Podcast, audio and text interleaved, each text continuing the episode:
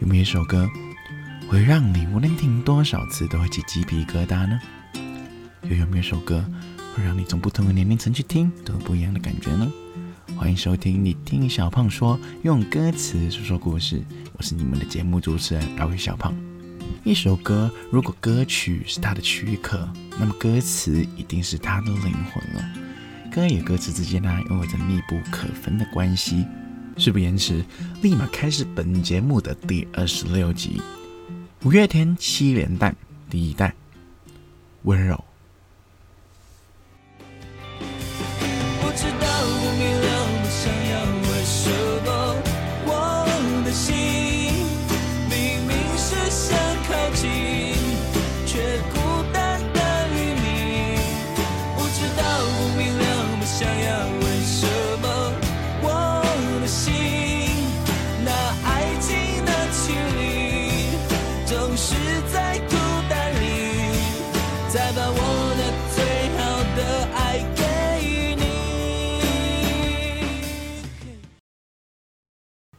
有听众就会问了哦，为什么小胖会在这么突然的时间点，呃，就潜水了两个礼拜之后，突然间上传的节目就是五月天七连弹呢？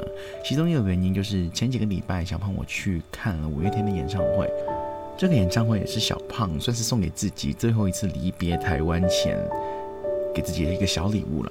就在登出台湾前去看一个演唱会啊，你要看一下我最喜欢的本土乐队啊。也往回想一想了，其实这么多期的节目都快二十五、二十六期了，五月天的歌怎么可能没上榜呢？你们说对吧？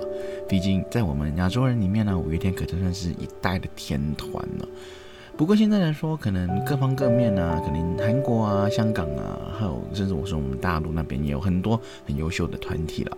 不过在我自己的心目中，五月天的地位还是无可取代。虽然他们几个大叔加起来已经快要两百多岁了，不过没关系，他们的现场，他们的演唱会真的是热情到家了，非常火，非常的爆，然后也非常的嗨。总之会有一种感觉，就是想看下一场的五月天演唱会。不过也私心讲一下了，毕竟他们年纪也蛮大的了，可能看一场少一场的感觉，我们就珍惜现在的时间，跟珍惜现在五月天还能唱的日子吧。七连弹的意思呢，就顾名思义，就是连续七个礼拜七节的节目都是用五月天的歌曲来当主轴了。然后因为前两个礼拜小胖我也跑 跑路了，没有上传节目的关系，所以这两天呢，小胖会把上两个礼拜的节目也会补回来给听众朋友们听。也谢谢有一些听众朋友们在 IG 上面找到我，问我是不是出了点什么事情呢，或者出了什么意外，突然间都断更了这样子。没有没有没有，只是小胖单纯的这个礼拜比较忙一点点，毕竟也符合过年，然后有自己的生日啊，然后还有一些毕业的手续还要去弄，就导致上很多事情在忙碌了，可能就把节目这边的东西就先放一边去了。不过该有的节目还是会给予听众朋友们听的，所以听众朋友们就绝对不用担心哦。事不宜迟，立马开始本节目的故事时间喽。最近。小胖身边其实有一对热恋了很久的情侣，不知道为什么原因，在上个礼拜就结束了，走到尽头了。那么这个原因，其实问我这个主持人来说也是不好说了，只是觉得，嗯，颇为有点可惜了。至于多多少少了感情之中有点裂痕，有点吵闹，小胖我这里都是觉得蛮 OK 的。毕竟不吵不闹，那么对方又何止知道你自己的心里面那个定义在哪里了？可能有些地方你一直退步、一直忍让的话，对方也只会得寸进尺，然后就变得慢慢的不像那段你所向往的那段爱情了。难道不是这样子吗？他们在我的眼中啊，老实说，不下三四次在公众的面前上面吵架了，吵的还是一发不可收拾的，完全不给面子上。但可是呢，第二天他们又会回复到当初那个热恋期的状态，我是觉得非常的神奇，也非常的 很有意思啊。至于这个问题，为什么第二天就会和好如初啊？到这里也是画了一个句号了，毕竟他们现在也是分开了嘛。小胖呢，其实就跟那个男生朋友比较熟悉一点点了。我有询问过他，嗯，有没有想。做一点小小的挽救啊，毕竟他们也在一起很久了。男生呢说，或许就给大家互相的分开会比较好一点点，毕竟他们也是走到忍无可忍的尽头才会选择分手嘛。毕竟我刚刚也有讲啊，他们还没到尽头的时候，第二天就会和好如初。因此，在男生的角度都会觉得不打扰，或许就是这个男生所向往的那个选择了。其次来说呢，女生的意思在我这边我不清楚了，可能她有意挽留，或者是怎样怎样，也是他们之间的事情了。不过啦，尽管他们的故事结局是这么的不尽人意，可是没走到结局之前，他们这段爱情还是我们。普通人之中所谓的模范情侣这样子，那么今天呢，我们就不探讨他们的结果，只探讨他们在这段爱情当中是如何甜甜蜜蜜的度过那种普遍青少年都会向往的那种热恋期。首先呢，小胖先跟大家讲一下何谓热恋期啊？热恋期就是一对情侣刚在一起的时候，可能半年、一年、两年哦，这些时间他们都会很互相的包容对方啊。然后也会在某些事情里面，嗯，想让对方成为心目中的那个样子，所以这段热恋期其实很多旁人看上去真的会非常的羡慕，而且百分之八十的情侣一开始也是会这样子的。不过随着时间的推移啦，他们会慢慢的淡化，他们也会慢慢的，嗯，开始消磨磨灭掉自己的那种耐心了。不过啦，小胖子这里穿插一句。情侣之间的所有的甜甜蜜蜜都是他们之间的事情。你觉得他甜蜜，他就是甜蜜的；你觉得他不够甜蜜的话，也不用加进什么东西。只要他们相处的比较舒服，那这就是一对合格的情侣了。至于我这对朋友，其实有一天喝酒的时候，跟那个男生去畅谈这段我觉得很美妙的爱情啊，他就会一直哭，一直哭啊。虽然他口中说的不打扰是他最后的一个选择，但是他。还是会有一点不甘心的，毕竟都付出了自己一整个大学时光去对待这段感情。说个不好听也蛮搞笑的，就是说他拿到毕业证书的那一刻啊，他除了在学校毕业之外，他的爱情也随着这个毕业而休业了，就是结束了这段旅程。哎呀，在我在我的眼中看来是比较可惜的。但在我朋友的那个眼中，就是死不要脸，很很倔强啊！明明就有机会可以重新在一起的，偏偏又说怎么装酷，不打扰嘛。好，就让他不打扰下去，他自己心里面到底是怎么想的，就让他自己难受一下，反省一下，这样子蛮不错的。回归刚刚的主题啊，他们之间为什么这种甜蜜会让我们羡煞旁旁人呢？老实讲啊，我自己是一个对待那什么。什么周年纪念日啊，什么在一起十天的纪念日啊，在一起一个月的纪念日啊，和在一起布拉布拉布拉无限多的什么八八八纪念日那种是非常抗拒的。老实讲，我没有那么多心思放在这里面。不过那种大型节日啊，对方的生日啊，什么圣诞节啊，巴拉巴拉等等的，还该过的还是会过一过的啦。只是那种莫须有的纪念日，还是收起来会比较好一点点哦。但是。啊，我这个朋友呢，就非常的跟我的世界观有所冲击啊。所有的纪念日啊，他就会送自己女朋友的一些小礼物，而且呢，送的还是比较贵重一点点的咯。就是小胖还是觉得他的荷包、他的钱包到底有多有财力，才能够这样子的挥霍。其中一个让小胖我觉得最莫名其妙的呢，就是有一次呢，小胖我就跟他们两个一起去拔智齿。他拔智齿的时候呢，那女方就把那个智齿包起来嘛，装进一个莫莫名其妙的瓶子里面。但是，这我这个男生朋友就为了这一天啊，做了一个纪念日。一年后的今天啊，我都淡忘了这这智齿的事情了。只是在吃饭的时候，他就送了他女朋友一个小小的花，一束花。那女生也觉得莫名其妙，到底为什么会好端端的收一段花？然后我那个朋朋友就说：“哦，今天是你拔智齿的一周年纪念日哦。”哇哦，我当时在听上去的时候，我真的觉得超傻眼的。老实讲嘛，不过还是要装作一副哇，好甜蜜啊样子在祝贺他们，就拍拍手，好棒棒。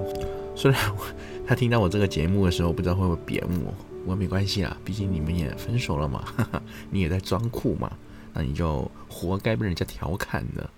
不过啦，他以上这些东西只是代表我个人的立场，可能还是有些听众朋友们觉得，哦，他把女生的事情放这么放在心上啊，然后就觉得，哦，他很尊重那个女生啊，他很爱这个女生。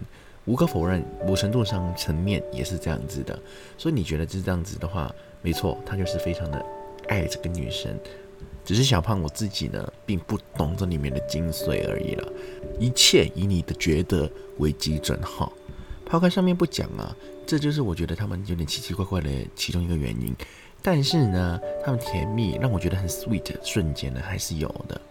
就比如说他们会手牵着手啊，去攀上那个五岭，就是台北最高的那个山峰了。大冬天去的话，还可以看到雪的那个五岭。那时候我们就一起去那个地方嘛，但是我们去的比较特别一点点，我们是骑机车上去了。那这个机车呢？老实讲啊，大冬天呢，非常的寒冷。我们老早的时候就已经说好了，要穿多点衣服上去，不然的话，其实山顶跟山下这温差是非常大的。结果出发的当天呢，女生呢就以为我们是开车上去，结果她出到那个地方之后，才发现哦，我们是机车哦，啊，完蛋了，他们带很多的衣服。那怎么办呢？哦，这个男生就把自己的所有的衣服都脱下来给那个女生穿了，然后他非常的装哦，说自己没有什么问题呀。一想到啊，一骑机车上那个屋顶的山顶，他会觉得非常的热血，不穿衣服也没什么问题呀。啊，结果可想而知，他把所有衣服都给他女朋友穿了。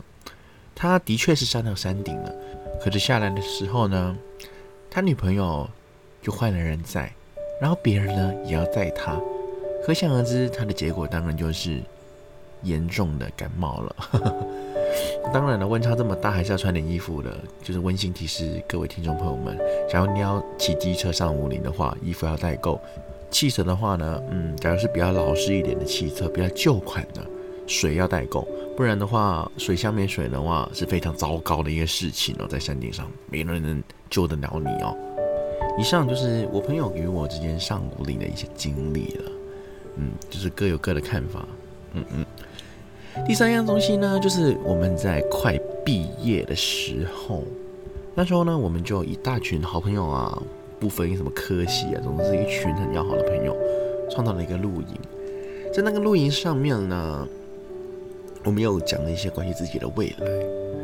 这个未来来说，我跟我自己的女朋友也是蛮有憧憬的，就规划着自己未来可能要走到结婚啊，什么巴拉巴拉殿堂之类的。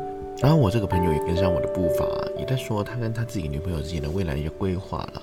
由于他们两个都是台湾的本地学生来说了，就他们代表他们未来可能找到工作的几率是非常高的。但是在哪里工作呢，也是一个非常深奥的问题啊。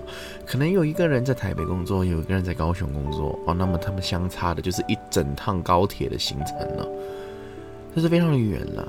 他们顾名思义就是想找一点比较相近的工作，嗯，工作完之后就可以回到他们爱的小窝里面，度过他们人剩下的余生这样子。我是觉得这样的非常不错。可是呢，男生的科系是比较浮动一点点的，他是一个艺创系的学生，所以代表他的工作不够算是稳定，毕竟要找到合适的工作室。呃，他自己创业做品牌的话，也是非常的困难的。在如今的社会下，除非他有一定的基础在，他会才会让他的路途走得轻松一点点啊。可是他就是没有啊，他就是草根阶家庭里面出来的，就变相他的未来打了个问号，他自己对他自己的未来打了个问号了。那时候是他自己这样讲的。那女方就觉得哦，没什么问题啊，你只要勇敢敢拼的话，你就是未来会成功的。嗯，可能男方就给自己没什么自信了，总觉得说新鲜人出来这个社会，没有朋友，没有那种家庭的话，要创业是非常难的事情啊，没什么自信。不过其实也对啊，老实讲，现在我们这种大学的学生满街都是了，要如何突围而出的话，也是蛮困难的。小胖我自己也是有深同感受的感觉哈。啊，他们在露营这样讲，就瞬间把那个氛围变得非常的凝重。就氛围突然一片尴尬，哦，结果呢，那个氛围尴尬呢，是由他的女朋友自己来破解的。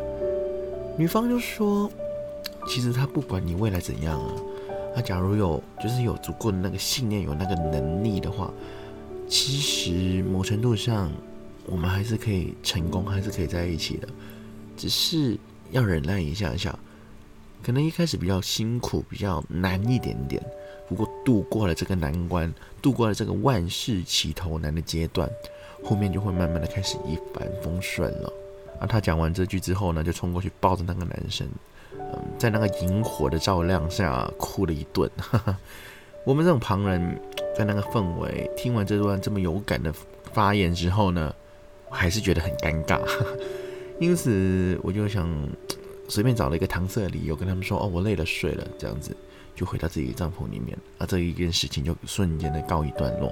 啊，故事讲到这边呢，有听众朋友们就会觉得：“哦，哦，那今天的故事为什么要以温柔这个东西来作为主题主轴呢？”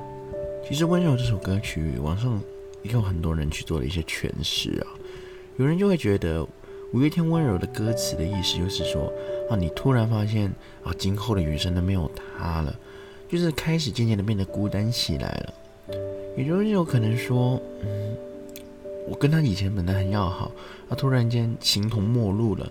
那有些人呢是在努力的去挽回这段所谓的爱情，又有些人就是觉得非常的愤怒，觉得哦，我我很不甘，你为什么要跟我分手这样子的？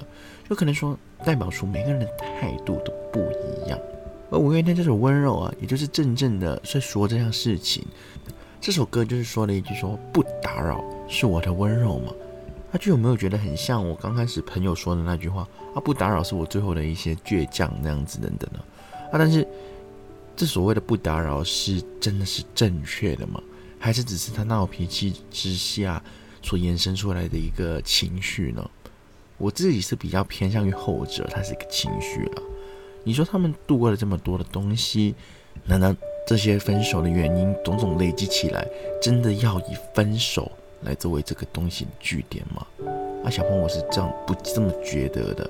我还是希望他们能够好好的想一想，把所有的情绪啊先捋清楚，想清楚之后再坐下来好好谈一下，是不是真的要走到这个地步才是对你们两个来说是正确的呢？可能要他们两个自己坐下来谈一下，才会得知这个结果了。那么结果呢？还是打一个问号。假如他们未来真的有回复这种恋爱的感觉啊，在一重新在一起之后呢，小胖我还是会跟听众朋友们说一声的，报一个喜。那故事呢，在这个部分呢，其实也是讲完了。接下来就是小胖我自己的一些小评论了。温柔，其实我觉得分为很多种啊。对一个人来说，有一开始的那种温柔，一开始那种就是无微不至的温柔。啊，第二种呢，就是可能在中间的时候，就也会有一种温柔出现，就是说知道那个人是怎样的，有一些什么的陋习啊，有一些什么的不好的习惯呢，你还是会去包容他。啊，这种也算是一种温柔。啊，第三种的温柔就可能像是我朋友所说的，不打扰，就是他最后的温柔。其实温柔分很多种，有善意的温柔，也有一些是不会带着不怀好意的。他这种带着不怀好意的呢，其实也就是要观众自己去体会一下，去揣摩一下了。可能呢，就是说，嗯，你跟那个人在一起了，可是他却用温柔的名义说：“哦，我不理你了，我不打扰你了，你去找取找取你新的一段感情了。”那就是我给你的温柔。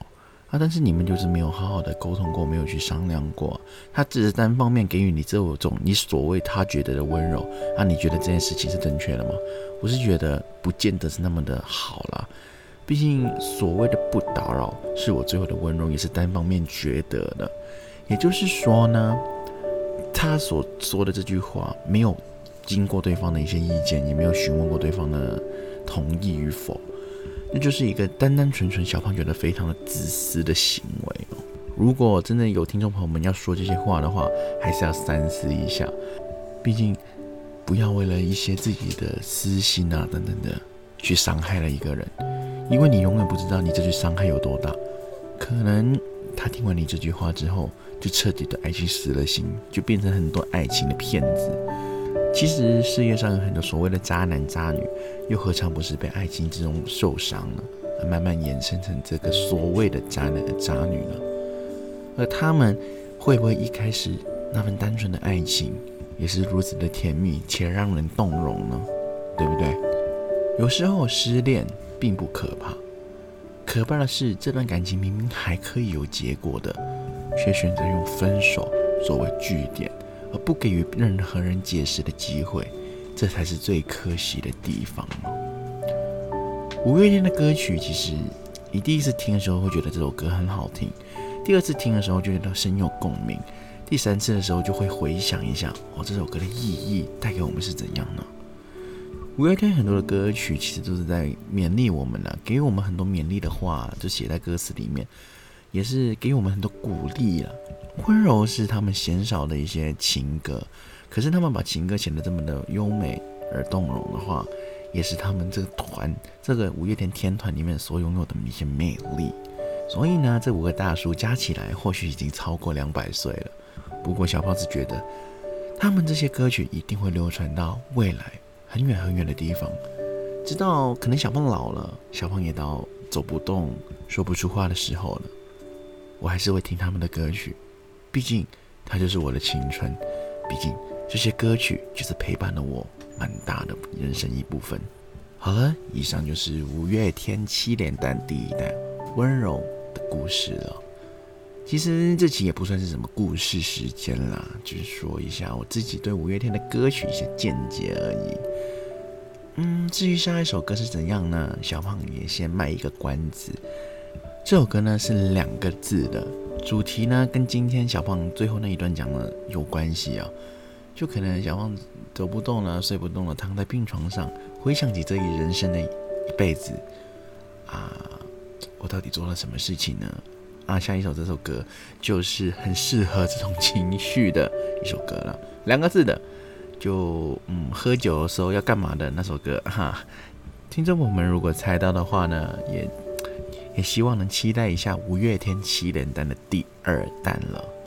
节目的最后呢，小胖我非常感谢听众一直以来的支持啊，也谢谢很多听众朋友们在我生日的时候多那了一点小小的金额给我们啊，特别是我身边的那一群好朋友啊。特别明显一下，我们的 Irene 同学啊，如果你有听到这里的话，你把这一段录音的话跟我讲一下，我是会请你喝一杯咖啡的。如果你喜欢听我的节目呢，就按一下订阅，然后也分享一下给你身边的朋友们听一下。如果觉得好听的话，真的觉得很有感触的，小朋友，我还是希望你们能够帮助我们小小的抖那一下，毕竟你的流量就是我的动力嘛，你给我多一点的动力，可能未来的节目就会更加的丰富一点点了。这期节目呢，到这里就真真正正的结束了。很高兴啊，听众朋友们能听到这里，也很感谢有你们的支持，我才能今天不说废话了。下一期的节目，我们继续不见不散吧。我是你们的节目主持人艾薇小胖，我们下期节目继续再见喽，拜拜。